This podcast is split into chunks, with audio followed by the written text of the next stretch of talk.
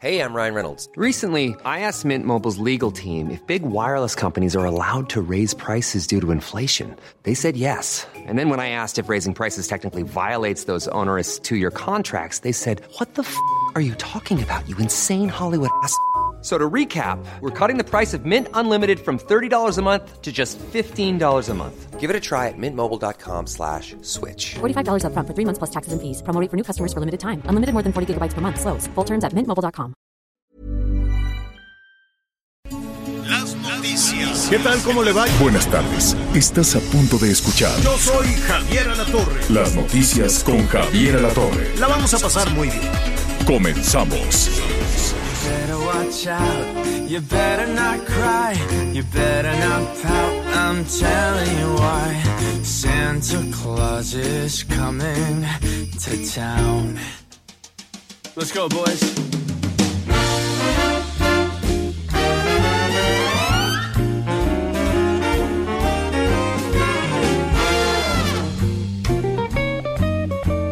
¿Qué tal? Se puso muy internacional el, el Sebas. el Sebastián Yatra es eh, Santa Claus, viene a la ciudad. Pues es, ya estamos en la temporada de todas estas canciones. La verdad es que son a todo dar, a mí me gustaría y las escuchamos con diferentes, este, con diferentes personajes y la verdad te pone buenas. A mí me gusta mucho, muchísimo la Navidad. Faltan nuevos temas, ¿no? Porque creo que el último fue el de la Mariah, que se ha hecho millonaria con, con ese tema. Al ratito le vamos a poner un, un poquito más. Pero lo importante es que estamos juntos esta tarde y los saludamos como siempre con muchísimo, muchísimo gusto. ¿Cómo estás, Anita Lomelí?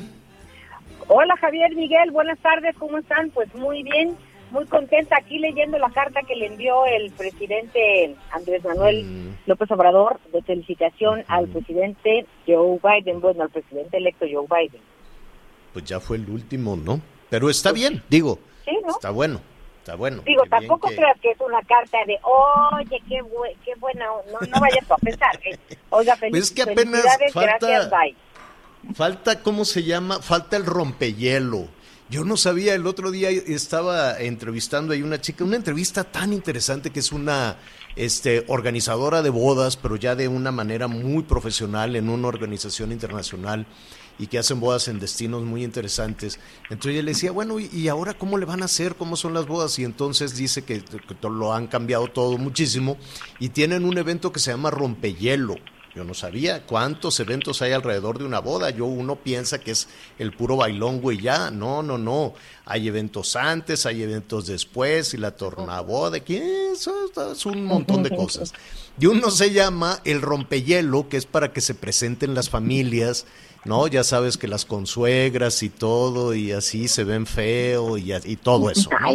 Eh, Entonces, o no, o no, Anita, o no. Mm, Dime tú. no, no, no. ¿Tú te no, llevas bien no. con tus consuegras y tus Sí, consuegros? La verdad sí. Por Ah, fortuna pues no he bueno. conocido a los del muchachito, que ese sí, ese Ajá. sí me anda angustiando, Ese. pero. No, pero muy bien, bueno. pues, hay que llevar la fiesta en paz, ¿no crees? Bueno, eso hace falta entre el presidente López Obrador y el presidente Biden. Una, una fiesta de rompehielo, nada más que lo permita la, la pandemia. Al ratito le vamos a leer la carta. Miguel Aquino, ¿cómo estás?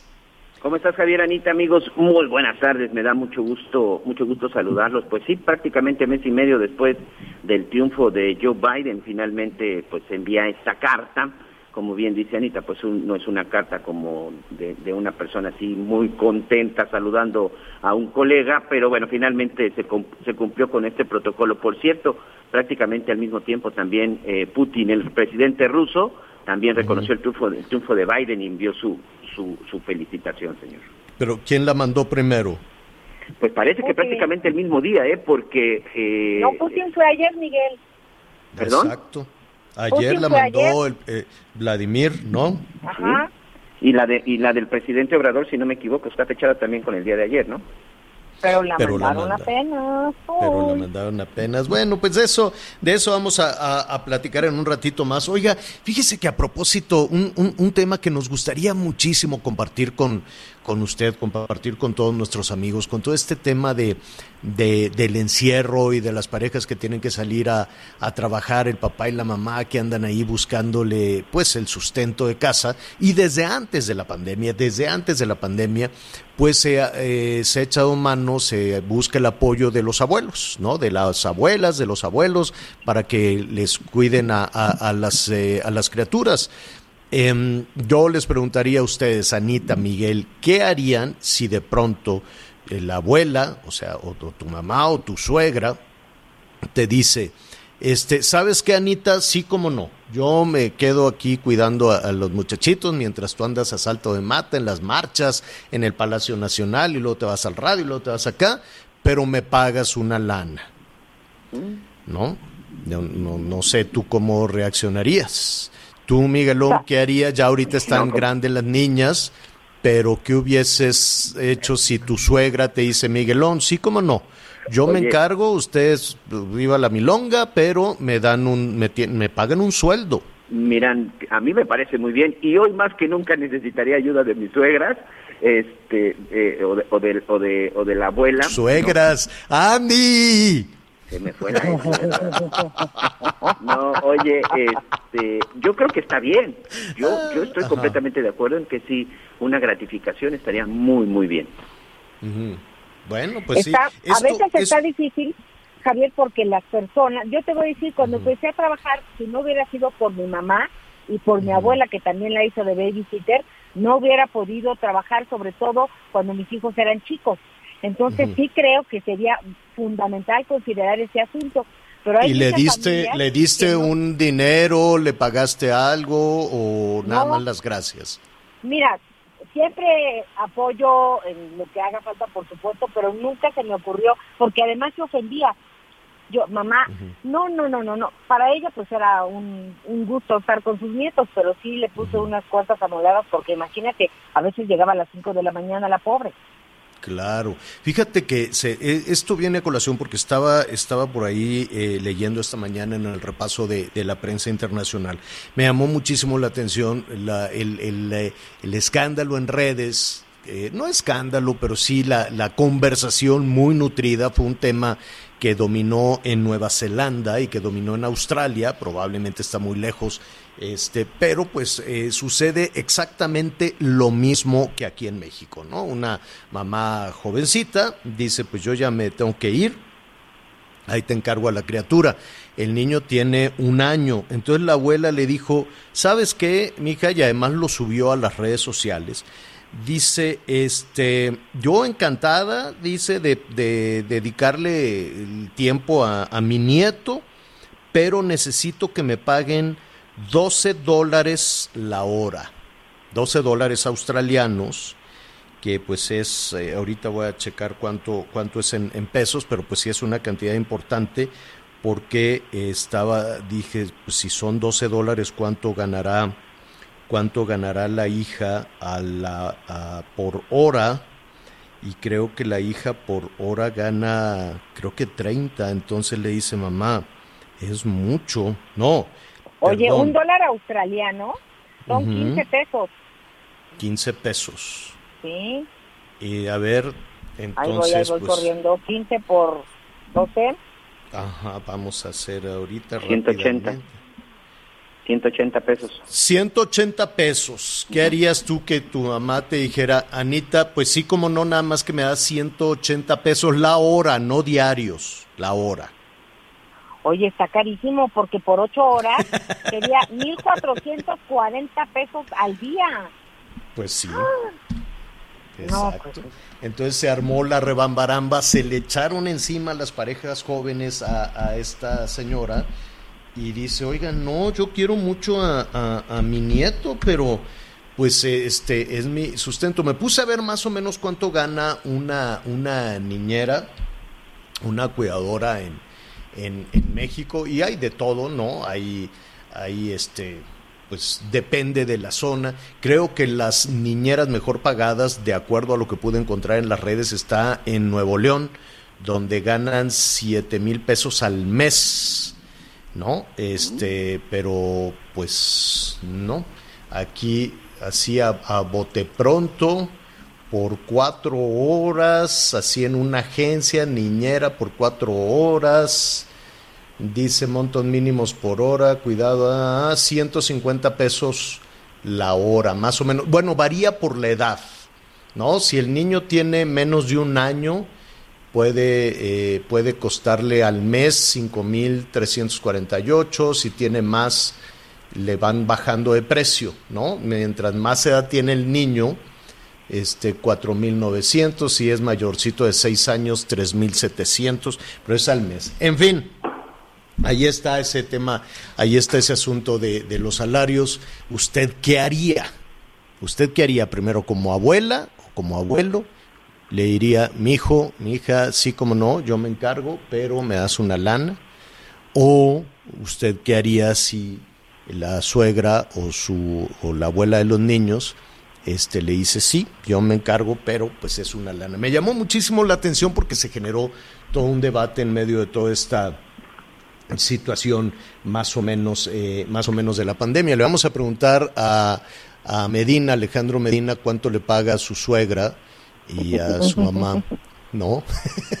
para, para que estén a, atendiendo a la niña que está hermosísima, por cierto. Ay. Bueno, pues hoy tenemos tema adicional que queremos compartir con usted. Fíjese que hay muchísima preocupación, sobre todo los gobernadores de oposición de los gobernadores de, del PAN respecto al asunto de las vacunas. Dicen, oigan, pues si nos estuvieron castigando con el tema del presupuesto, que sí nos dan, pero que no nos dan, y luego se acuerdan toda la discusión entre el INSABI y el Seguro Popular, en fin, no, no han tenido una buena relación, el tema fiscal, el tema de las aportaciones a la tesorería el tema de los recortes presupuestales que pues vimos que a los gobernadores de oposición, a los estados de oposición, pues la verdad es que no no no no les fue no les fue muy bien. Y ahora pues están preocupados por el asunto de las vacunas, dicen, no vaya a ser que esto se politice, no vaya a ser que eh, eh, hagan una revisión de a quién le dan la vacuna y a quién no y que esto tenga que ver con las simpatías eh, de carácter político, cosa que no creo. Yo espero, yo espero primero Dios que no sea así, que no estén los guardianes de la nación este, haciendo ahí una, una revisión y preguntando, perdón. Ah, los servidores. los servidores de la galaxia que anden ahí preguntando, este, ¿y tú por quién votaste? Y no, imagínese usted, que eso, que eso sucediera. Sería terrible, terrible, terrible. Yo espero que no sea así. Todavía no está la vacuna en México, todavía eh, ni siquiera está la logística para ver cómo van a, diseñar esto de la distribución de las vacunas. La buena noticia de todo esto, me enteré que mucho, que, algo, de, que los ultra refrigeradores, Anita Miguel, los ultrarrefrigeradores, esto para tener las vacunas a menos 70 eh, grados, eh, los hacen, ¿sabes en dónde, Anita? ¿En ¿Dónde te imaginas que hacen esto? En Tijuana, aquí en México. La industria, la, la, la industria para la elaboración de diferentes productos, ya sea desde piezas Uh, espaciales, hasta vehículos, hasta cuestiones de alta tecnología como esto. Me dio mucho gusto saber que estos ultra refrigeradores los fabrican en Tijuana. Vamos a, a, localizar a uno de los fabricantes para, también, para que nos diga qué capacidad tienen y no vaya a ser que los fabrican en Tijuana pero que tengan ya vendida toda su producción o apartada toda su producción de ultra refrigeradores para los Estados Unidos o para otro para otro país, no nos vaya a suceder como con los cubrebocas o como con los medicamentos, ¿no? Que era absurdo que en, en, en enero, en febrero, en marzo todavía mandamos toda la producción de, de, cubrebocas y batas y todo lo necesario, la mandamos a China. Primero lo negaron y ya después lo reconocieron. Dijeron, pues sí, mandamos toda la producción de cubrebocas y demás a, a China y después se los tuvimos que recomprar a ellos 30 veces más caro de como México se los mandó.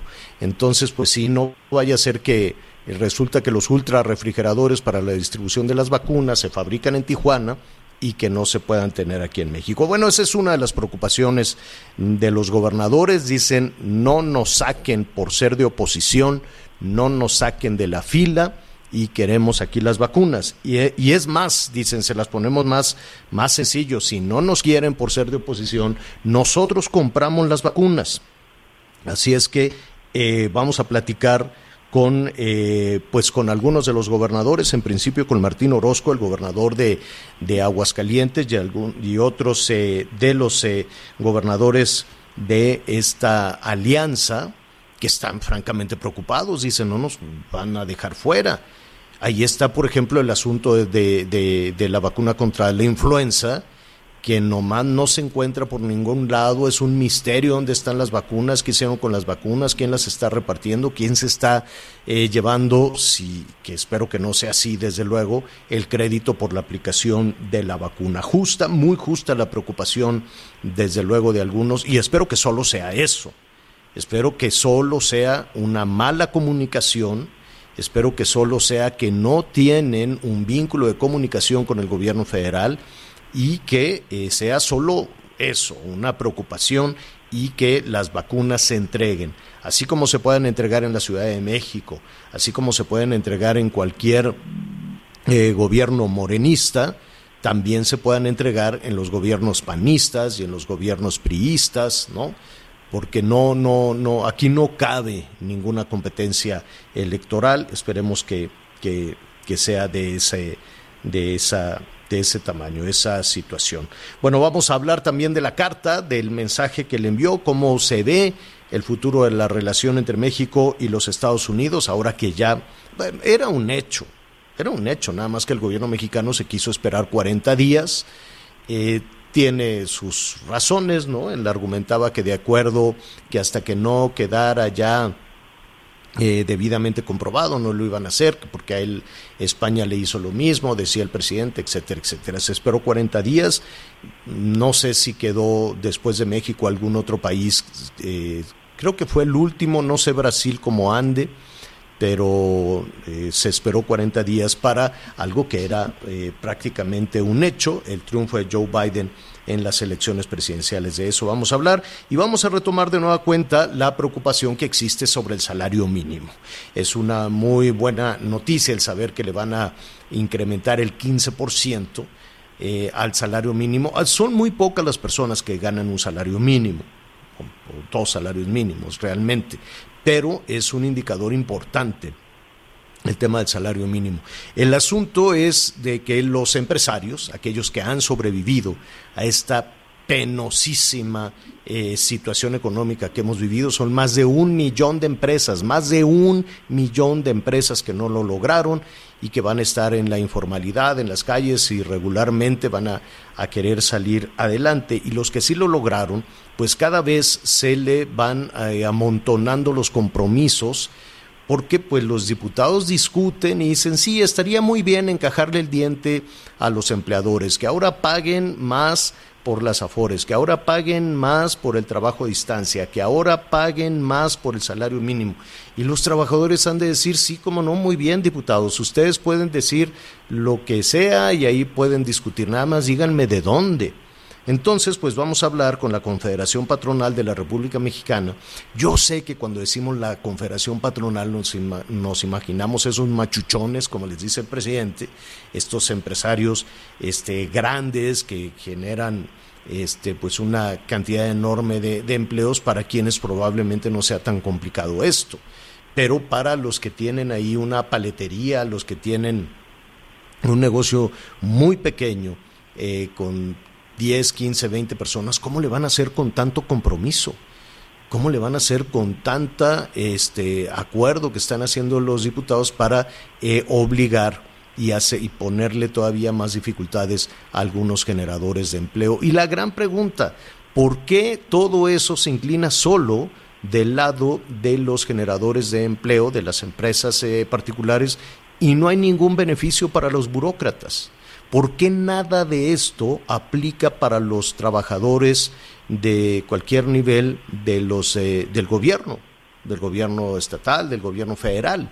Porque cada vez que le preguntamos a los legisladores, oye, esta iniciativa tuya que va a beneficiar a los trabajadores, ¿aplica también para los que trabajan para el gobierno? No, ellos no.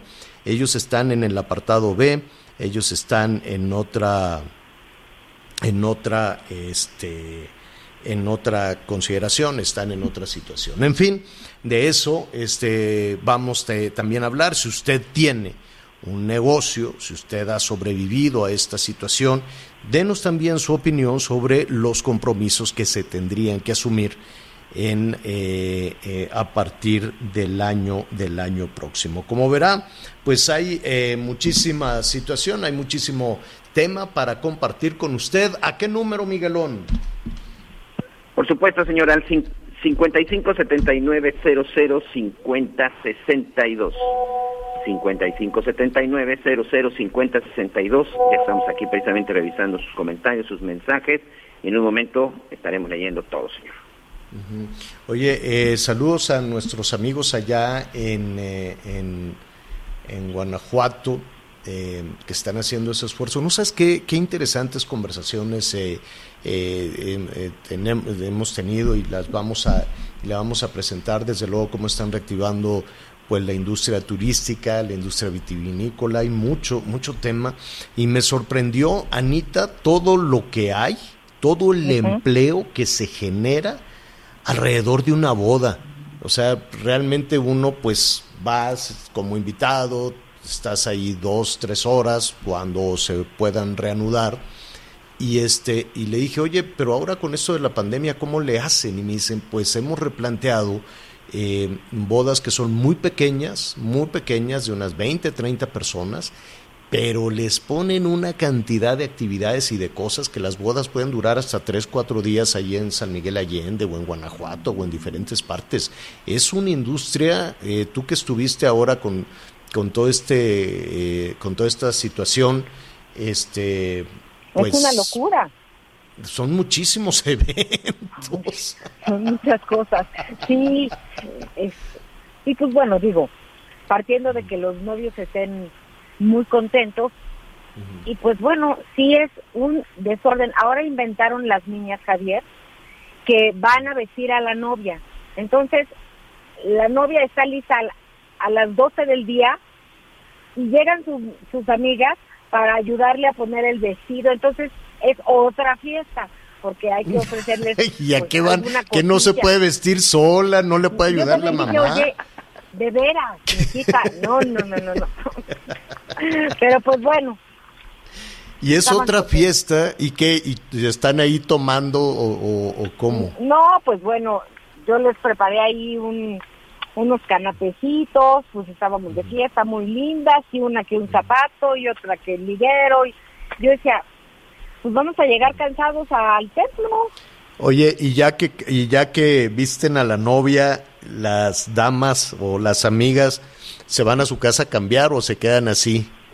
No, vienen Dejan a la novia vestida seis horas antes. Dejan a la novia vestida para que se haga su sesión de fotos y ya se van ellas a arreglar, pues ya para luego estar todos en el templo.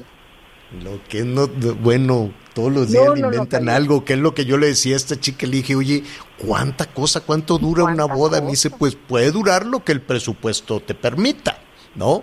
Entonces, pues son, son muchos. Oye, y en San Miguel o en Oaxaca, ya ves que sales como con unos peregrinos gigantes. ¿Cómo se llaman estas? Mojigangas. Exacto, con las No son peregrinos, Anita, son mojigangas. Era para que me ayudaras un poco.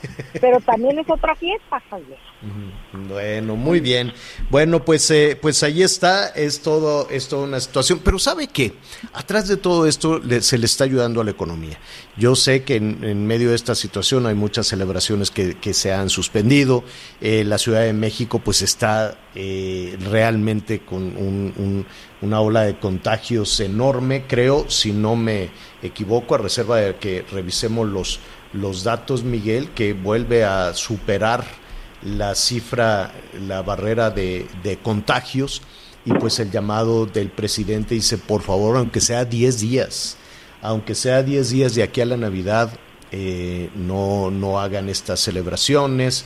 Eh, pues vamos a ver cómo se desarrolla, porque el tema de las posadas, no te creas, hay, hay eh, barrios completos, no son solo familias, hay barrios completos que se organizan para hacer unas fiestotototas, cierran las calles, ponen iluminación, ponen el sonido, se organizan los vecinos y este pues veremos, ¿no? Veremos cómo, cómo se desarrolla toda esta temporada. Ah, eh, pues con, con, el tema de con el tema de las posadas. Denos usted también su punto de vista. Posada sí o posada no, desde el lugar en el que usted nos está escuchando. Vamos entonces a hacer una pausa y regresamos inmediato. Sigue con nosotros. Volvemos con más noticias. Antes que los demás. Heraldo Radio. Heraldo Radio.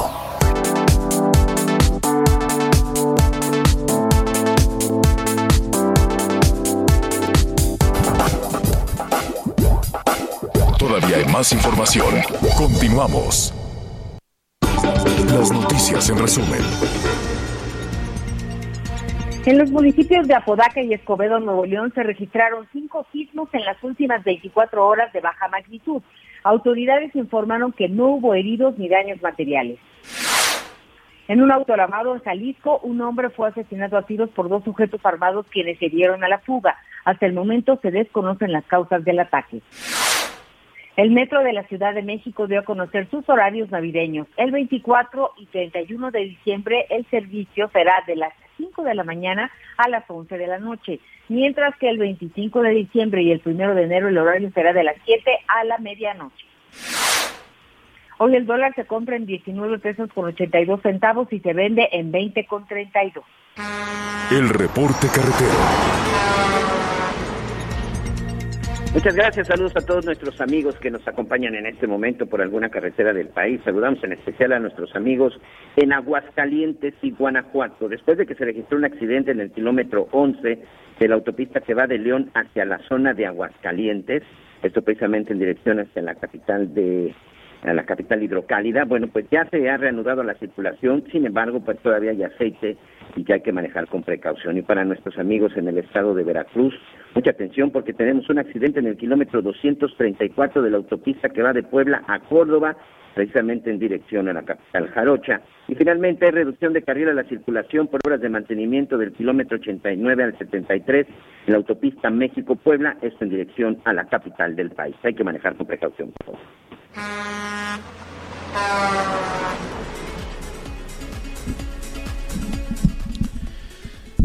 Eh, vamos al tema de la, de la vacuna. Perdón, es que nos estábamos preparando ya para una conversación con el eh, gobernador. En un momentito más estaremos eh, platicando también con el gobernador de Aguascalientes respecto a este asunto de la vacuna, que ha generado, y es lógico, eh, muchísima expectativa, ¿no? ha generado un, clima pues muy favorable después de tanta incertidumbre. Ayer se inició ya eh, la vacunación en los Estados Unidos y en Canadá. Es a una enfermera, si no me equivoco, a la primera que le pusieron eh, esta vacuna de Pfizer allá en los Estados Unidos. ¿Cuándo se va a iniciar aquí en México? Bueno, pues las fechas hay que ser muy cautelosos con eso. Yo no me atrevería, como lo ha hecho el gobierno federal, a dar una fecha, porque el gobierno federal eh, inició su plan de vacunación el primero de diciembre. Entonces dijeron, el plan de vacunación de la aplicación de la vacuna a partir del primero de diciembre, pues, pues no, no, ya han pasado 15 días y no, nada, no, no, ni siquiera existe la vacuna. Hoy por la mañana ya López Gatel dice, no, bueno, más o menos para el 18 y vamos viendo y todavía estaremos ahí en la revisión de los protocolos y vamos a, a iniciar en eh, Coahuila. Son los dos sitios en los que se van a iniciar y están revisando cómo le van a hacer. Entonces, pues sí se adelantan. Yo, yo sé que es eh, importante dar un poquito de aliento a la, a la población, pero de pronto, cuando no se cumple, con lo que se ofrece, cuando no se cumple con lo que se ofrece, por lo menos en las fechas, y en eso López Gatel va de, de resbalón en resbalón, no le ha pegado a nada en un año ni a las fechas del pico de la pandemia, ni a, los, a las proyecciones del impacto que tendría la... No le ha pegado absolutamente a nada. Entonces, eh, ah, hoy fue pues un poquito pues no sé si decirle cauteloso, porque cuando pones como fecha el, el 18, pues cuando uno dice vamos a arrancar con eh, la vacunación el, eh, el próximo viernes y hoy es martes, pues generas unas expectativas enormes. Entonces vamos a ver qué es lo que sucede, quién la va a aplicar, quién tiene el control y sobre todo la preocupación que hay en algunas entidades, la preocupación que hay en algunos estados para ver si se aplicará esta vacuna de manera, en dónde se forman, pues, ¿no? Se iniciará con la Ciudad de México, se iniciará con Coahuila, qué pasará con las otras entidades. Este, de eso hablaremos en un momento más, en cuanto me confirmen ya la comunicación con Martín Orozco, el gobernador de Aguascalientes. Mientras tanto, Miguel, ¿qué te parece si revisamos eh, los comentarios de nuestros amigos del público? Por supuesto, Javier. Eh, muchas dudas precisamente sobre cuándo va a iniciar y la pregunta aquí es también en dónde va a iniciar. Por ejemplo, nos preguntan nuestros amigos en la zona de Oaxaca, les mandamos un abrazo hasta la capital oaxaqueña y dicen, escuchamos en las noticias que solo en la Ciudad de México y Coahuila van a iniciar con el proceso de vacunación. La pregunta es, ¿cómo y por qué se decidió que tenían que ser estos estados si esta información es correcta? Así es este, la pregunta del señor Erasmo, muchas gracias, en la zona de Oaxaca. Javier, aquí también tengo un mensaje, eh, estoy aquí tratando de responderle a uno de nuestros amigos que nos dice, eh, yo trabajé durante 35 años en la Universidad Autónoma Metropolitana, Campus Xochimilco, y bueno, después de 35 años finalmente decidí jubilarme. Lo increíble es que después de que me jubilé perdí beneficios como óptica, ortopedia, defensa, gastos médicos mayores, todo eso lo perdí por jubilarme, solo me quedé con el servicio del ISTE y mi sueldo. La pregunta es, después de que uno se jubila, pierde todos sus beneficios, ¿no tendría que ser diferente? Te escribo de nuestros amigos aquí en la Ciudad de México, que me pide el anonimato, porque dice, si no, hasta estas prestaciones que me quitaron me las vayan a me las vayan a Saludos también para nuestros amigos en el estado de Jalisco, que también se hacen la misma pregunta. ¿Saben cuándo se empezará a aplicar la vacuna en el estado de Jalisco? Porque hemos escuchado que solamente será en la Ciudad de México. Como que mucha gente no está muy de acuerdo en que solo sea en la Ciudad de México el inicio de la aplicación, señor. ¿eh? No, no, me queda, me queda claro que así es, pero pues eh, imagínese, todavía se tiene que eh, afinar eh, cómo le van a hacer, ¿no? Todavía eh, tienen que ver cómo las van a distribuir y hay grandes contradicciones en ese sentido porque tampoco les queda muy claro si van a trasladar las vacunas a diferentes partes del país o van a trasladar a las personas a sitios en donde se puedan eh, aplicar las vacunas. Es un proceso absolutamente eh, diferente y complicadísimo cualquiera, cualquiera de, de, las dos. Entonces, por lo pronto, pues tienen que eh, revisar por dónde va a llegar, a qué hora va a llegar. Este, son, son muchos temas que no tiene resuelto el, eh, los técnicos en los cuales está apoyando el gobierno mexicano para toda esta situación. Dicen que va a haber un simulacro, cualquier cosa que eso este, signifique. Dicen que van a tener entrenamiento, que van a tener capacitación. Este, qué complicación, qué complicación. Y, y hacer, de, diseñar todo un simulacro. Dice, la, el, las, eh, el, cómo van a recibir, ¿no? ¿A dónde lo van a enviar? ¿Cómo van a recibir las vacunas en tres días? Yo no sé por qué dijeron que esto va a arrancar el día 18, o tampoco sé por qué dijeron que esto iba a arrancar el primero, eh, el primero de diciembre. Así es que pues esto sigue generando muchísima inquietud y muchísima, eh, pues también un poco de ansiedad, ¿no? Porque dicen, ¿a quién? ¿No? ¿En qué momento me va a tocar a mí? Ha sido ya un, tema, un tema complicado, desde luego, este, pero mire, la buena noticia es que es un hecho, es un hecho, ya existe la vacuna hace algunos meses pues todavía estábamos eh, eh, eh, viendo, observando qué es lo que estaban haciendo los laboratorios. Ya existe la vacuna. La buena noticia también en todo esto es que no es únicamente Pfizer, no es únicamente BioNTech, son varios los laboratorios. Está también la vacuna rusa que se llama Sputnik 5, que ya están haciendo todo el papeleo, toda la burocracia, todo el trámite con la COFEPRIS para que se permita la aplicación en México. Ya está la de un laboratorio que se llama Cancino, que es un laboratorio chino, ya está la de otro laboratorio norteamericano que se llama Moderna, que es un poquito más cara, y se está trabajando en varios países del mundo.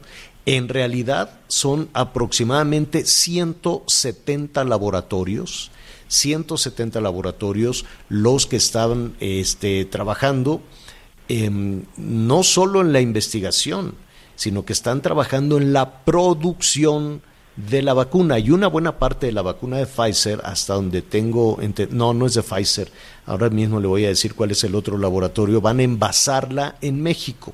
Es decir, llegará, sí, llegará pronto, probablemente. Eh, ¿Cómo se va a aplicar? Eso es lo que el gobierno federal no lo sabe. ¿Cómo lo van a distribuir? Eso es lo que el gobierno federal todavía no lo sabe. Y también está la preocupación de los gobiernos de oposición que dicen no nos dejen afuera por ser un gobierno de oposición. Vamos a hacer una pausa y volvemos inmediato. Sigue con nosotros. Volvemos con más noticias. Antes que los demás.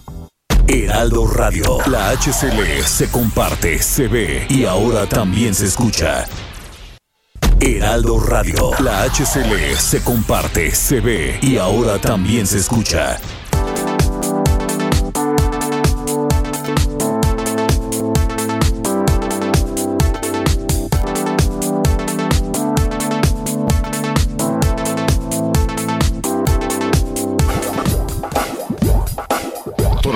Información. Continuamos. Bueno, muy bien, muchísimas gracias por sus, eh, sus comentarios y pues sí, está... Eh, pues mire, es una buena noticia, ya lo comentábamos, es un hecho, no es una experimentación, no es una vacuna que esté lejana, es una vacuna que este, ya hay un, un contacto, hay diferentes contactos, o por lo menos el canciller Marcelo Ebrard así lo ha anunciado, así lo ha hecho. Toda esa parte se ha canalizado a través de, de la Cancillería mexicana. Lo que voy, la buena noticia es que ya se está aplicando, y muy cerca de aquí, se está aplicando en los Estados Unidos, se está aplicando en Canadá. Eh, yo pensaría que si pero ese ya es otro, es otro tema de una alianza con Estados Unidos y con Canadá. Si formas parte de un bloque económico importantísimo, político, y ahí hago una pausa también importantísimo, pues tendríamos que, que, ver ese beneficio muy, muy pronto. Pero eso es otro tema. La buena noticia es que no está en desarrollo, ya existe, ya se ha aprobado, ya se hicieron todos los protocolos y estamos a la espera de que llegue a México. ¿Cuándo se va a aplicar? ¿Cómo se va a aplicar esta vacuna? ¿Y qué es lo que están eh, por, de acuerdo a sus comentarios, los comentarios que estamos recibiendo en varias partes del país, pues la gente quiere saber quién primero, quién después y qué va a suceder con aquellos eh, estados que... Em, pues en diferentes temas, en los temas presupuestales, en los temas fiscales, han tenido, o por lo menos no han tenido, una comunicación fluida con el gobierno federal. Por ello me da muchísimo gusto saludar al gobernador de Aguascalientes, Martín Orozco a quien saludamos esta tarde. Gobernador, ¿cómo estás? Buenas tardes. Buenas tardes, Javier. Un saludo a todos. Muchas gracias. Mm, gracias, gobernador. La Alianza Federalista está, pues, ha manifestado su preocupación por eh, la no solo eh, rápida eh, distribución de la vacuna, sino que no tenga ningún perfil electoral ni partidista. Bien, yo veo en, en este, ojalá que así sea, la última etapa de la pandemia y la etapa que todo el mundo desea lo más rápido posible, que es vacunar a, los mexicanos y mexicanas. Tres, tres factores bien importantes ahí y que son los que analizaremos mañana en la reunión. Uno es la producción de la vacuna, donde allí justamente la declaración del doctor López Gatel nos incomoda de decir, bueno, los estados no pueden adquirir. Bueno, ahorita regreso a eso. Entonces, la producción. Dos, el tema de las estrategias de vacunación, donde también no puede ser la única estrategia la del gobierno federal, porque es muy diferente Aguascalientes, Colima y Tlaxcala chiquitos que seguramente Oaxaca o Chihuahua o, Coahuila. ¿Estás de acuerdo? Entonces, y todo mundo tenemos capacidades diferentes en equipos del sector salud. Por ejemplo, Aguascalientes, ya con la Universidad Autónoma tenemos eh, refrigeradores de 89 grados bajo cero para almacenar 3.5 millones de vacunas para poder ayudar al gobierno federal incluso en ser un nodo regional. es una muy buena noticia eso. Entonces es un tema de que es muy diferente las estrategias en cada uno de los estados. Y el tercer punto es el tema presupuestal. Es cierto, siempre estamos sufriendo y pidiéndole más recursos, pero hay quien puede hacer ajustes presupuestales para decirle al gobierno, perfecto, dale chance, tú me mandas una parte y yo puedo comprar otra parte y entonces más rápido terminamos de vacunar. Pero la clave es, el primer punto que te dije, que exista la producción y que exista esa correlación del gobierno federal con los estados que queremos, como los que vamos a reunirnos mañana, para hacer una sola estrategia y poder decir, nosotros queremos ayudar al gobierno federal en esta etapa porque queremos que rápido salir de esta pandemia porque nos está pegando en la parte económica, sobre todo aquí el Bajío. Eh, gobernador, ¿y quién los está escuchando?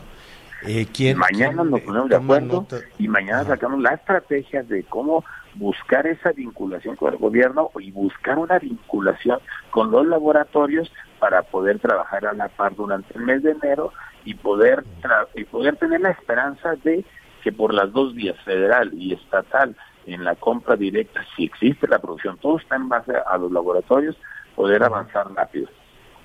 eh, gobernador, ¿quién dice que no se puede, que un gobierno de un estado o en este caso 10 eh, gobernadores no pueden eh, establecer un vínculo directo con un laboratorio? A ver, lo que planteaba fue López Gatel fue la semana pasada, fue ahí donde no coincidimos y la verdad es que si si eh, Pfizer o Moderna eh, tienen producción y dicen, perfecto, tengo un compromiso con el gobierno federal, pero también puedo producir para el gobierno de Aguascalientes o de, o de Chiapas, pues, que, que tengamos las facilidades del gobierno federal para hacerlo. Si nosotros tenemos el recurso, pues simplemente es un apoyo al gobierno federal para poder sacar adelante entre los dos la vacunación. ¿Y cuál sería la dificultad de que así fuera? ¿Estarían ustedes aligerando incluso la carga económica y logística en la aplicación de la vacuna? La logística. Eh, o sea, no es tan fácil. O sea, el propio eh, López Gatel, el secretario de Salud, lo ha dicho, no es tan fácil, pero entre todos lo podemos, lo podemos hacer. Y sobre todo, pues cada quien conoce su estado y, y conoce su fortaleza en la estructura de recurso humano para vacunar para mí no es, no es nada difícil. Para nosotros, digo, es un estado pequeño con una gran infraestructura de, de salud. Entonces, créeme que no es nada complicado, Javier. ¿Cómo, nada más ¿cómo tener sería? las. Pa- parecería, eh, eh, pero ahí también ha habido grandes contradicciones, por eso no ha habido un anuncio muy claro. Y me refiero a la, a, a la, a la logística este, federal, gobernador. Eh, parecería que la vacuna se llevaría a las eh, localidades donde haga falta, pero la otra versión era que no. Eh, llevar a los ciudadanos a un centro, a un sitio en específico, eh, para la aplicación de la vacuna. ¿Cuál, cuál consideran, eh, consideras tú, gobernador, y se considera en la alianza que sería la, la- la mañana, mejor operación? Aguas- mañana Aguascalientes presenta su estrategia en la alianza. Y, y sobre todo vamos a presentar una estrategia de 24 centros de vacunación, so, todos cerca de una de un hospital para que en caso de alguna reacción inmediatamente tener el apoyo eh, de llevar a esta persona a una atención médica de calidad. Pero para nosotros es mover mover a la sociedad a los centros de vacunación con un espacio donde se ha dicho para poder recuperarse los minutos necesarios. Los tenemos ya planeados, pero pues te digo esto, es diferente a Aguascalientes a Chihuahua por la pura dimensión. Entonces, sí es importante que nos den esa libertad. Yo le presentaría a la Secretaría de Salud, esta es mi estrategia en base a las condiciones de Aguascalientes y a la fortaleza de salud que tiene el sector. Entonces, es, es, es un poco de flexibilidad para hacer las cosas juntos, es lo que pedimos. Eh, finalmente, finalmente, gobernador, te preguntan eh, qué sucedió con la vacuna de la influenza. Si en la- el tema de la vacuna de la influenza sí pudieron ustedes eh, tener esa libertad para la adquisición y aplicación de la vacuna. No, ahí está. o sea, no podemos caer en esto. o sea, es tan sencillo. No ha llegado toda la, vacuna de influenza a Aguascalientes, lo que nos llega a nosotros compartimos porque tenemos una excelente relación en la pandemia con el ISP y con el IPS y compartimos todo. Entonces, pero no podemos comprar. Si, si Aguascalientes, Guanajuato, Querétaro tienen posibilidades de comprar más vacunas de influenza, no podemos, porque el proveedor que tienen registrado para vender en, en México, pues dicen, estoy produciendo todavía el pedido del gobierno federal. En este caso, para la, el COVID, es importantísimo que haya tres, cuatro empresas y entonces si todas están probadas y al final con todo el apoyo que nos dé COFEPRIS de aprobarlas inmediatamente, pues la libertad de comprar en quien tenga producción para rápido salir. Gobernador, nos da como siempre mucho gusto saludarte. Solo para, para precisar, te robamos un minuto más. Eh, mañana escucharemos cuál es la posición de la alianza, de la alianza que integran estos 10 gobernadores. Y eh, quién es eh, la, la, parte que escucha del gobierno federal. Es decir, ustedes van a presentar, tienen su propuesta y se le envían a quién, al presidente, al secretario de salud, al canciller. el presidente y al secretario de salud y en este caso eh, digo un personaje que, que, que, escucha y que actúa y que es muy efectivo y eficiente, pues es al canciller, ¿no? Porque trae la relación ahorita con las empresas y sería mm. excelente y va a entender claramente que, que si sumamos los gobernadores, pues más rápido salimos. Para mí sería importantísimo que, por ejemplo, llegara un alcalde de Aguascalientes y dijera, a ver, yo ya, ya hice un contrato, yo tengo sector salud para, para atenderlo y yo atiendo a mi gente y yo la pago. Pues no, hasta el tema de costos, ¿no? Este, si llega una armadora de las tres que tenemos aquí de automóviles y tengo diez mil trabajadores, yo me encargo de ella, de, de ellos de vacunarla, bueno, pues nada más supervisas con la Guardia Sanitaria y también es una liviana. Entonces, creo que debemos de ser flexibles para que cumpliendo las estrategias y todas las medidas, pues nos ayudemos todos y más rápido salgamos. El tema es que exista la producción. Y regreso al punto más importante. Así es, así es. Y la buena noticia es que sí se está produciendo, que no está en desarrollo, no está en investigación, sino que hay 170 laboratorios en el mundo, gobernador, que, que, que ya la están produciendo. Excelente, imagínate, o sea, nada más es quitarnos la burocracia de la mente y, y quitarnos esa tentación de hacer de la vacuna un beneficio político. Olvídate, ahorita eh, ya lo que urge es vacunar para que al final el beneficio sea social a las familias con un mejor nivel de vida y una calidad de vida porque estamos perdiendo empleos. Siempre nos da mucho gusto saludarte. Es el gobernador de Aguascalientes, Martín Orozco, y estaremos ahí muy pendientes de lo que anuncien mañana. Muchas gracias, amigo Javier y a tus Gracias, gracias. Un abrazo. Hacemos una pausa y volvemos. Sigue con nosotros. Volvemos con más noticias. Antes que los demás. Heraldo Radio. Heraldo Radio.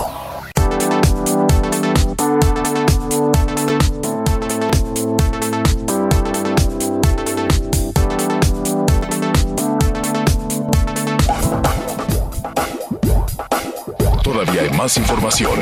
Continuamos. Oiga, este, qué rápido se nos va, qué rápido se nos va el tiempo. Pues esperemos, primero Dios, que la vacuna llegue sin ningún obstáculo, sin ningún celo, sin celo político, sin celo partidista y para el bienestar de todos. Ahí está, ya está pronto para, para llegar. Ahora, eso no es una cura, ¿eh? eso no, no, no, créame que puede ayudar evidentemente pues a a evitar algunos este, contagios, pero hay que mantener todavía eh, la guardia, no bajar la guardia en todo esto. Miguelón, tenemos por ahí algún, este, eh, unos minutos para los comentarios. Así es, Javier. Eh, mira, aquí tengo rápidamente, Felipe Medrano me dice, mi empresa es de servicios computacionales integrales, todo está a mi nombre y como es del gobierno del estado, pues va a integrar a ustedes y sobre todo a muchos desempleados. Le estoy hablando específicamente de Guanajuato, en donde hasta el momento pues no nos han dado el apoyo ni mucho menos nos han dado lo suficiente para que nuestras empresas sigan funcionando. Esto viene a mención por las cargas de fiscales y sobre todo lo de los salarios que ahora también nos están implementando. Y aquí también hay un mensaje, Javier, que eh, vamos a tratar de buscar a, nuestros amigos de Infonavit, porque muchos de nuestros amigos nos dicen, El gobierno solamente ha determinado incrementar el salario en un 15%, pero no se ha puesto a pensar que eso también significa que existe un incremento para los que tenemos un crédito de Infonavit que se tasa con base en el salario mínimo. Estos últimos incrementos que se han dado al salario mínimo, en realidad no los veo reflejados yo en mi sueldo, porque finalmente termino pagándolos en Infonavit. Yo inicié con una deuda de 540 mil pesos y resulta que en tres años que no he dejado de pagar, debo 690 mil pesos gracias al incremento del salario mínimo. Válgame, pues es un tema, es un, eh, es un muy buen tema que ACAST powers the world's best podcasts. Here's a show that we recommend. The Real Housewives is a guilty pleasure for most, but if you're looking to not feel guilty about that pleasure, tune in to Everything Iconic with me, Danny Pellegrino, where I break down all the messy moments and behind the scenes antics of Bravo's popular franchise. And on Everything Iconic, I also interview celebrity guests like Kelly Ripa, Kiki Palmer, Drew Barrymore, Cameron Diaz, and more about their guilty pleasures, their past work, and so much more. So if you're pop culture obsessed and find yourself watching way too much reality TV like me, tune in to Everything Iconic with Danny Pellegrino wherever you listen to podcasts. ACAST helps creators launch, grow, and monetize their podcasts everywhere. ACAST.com.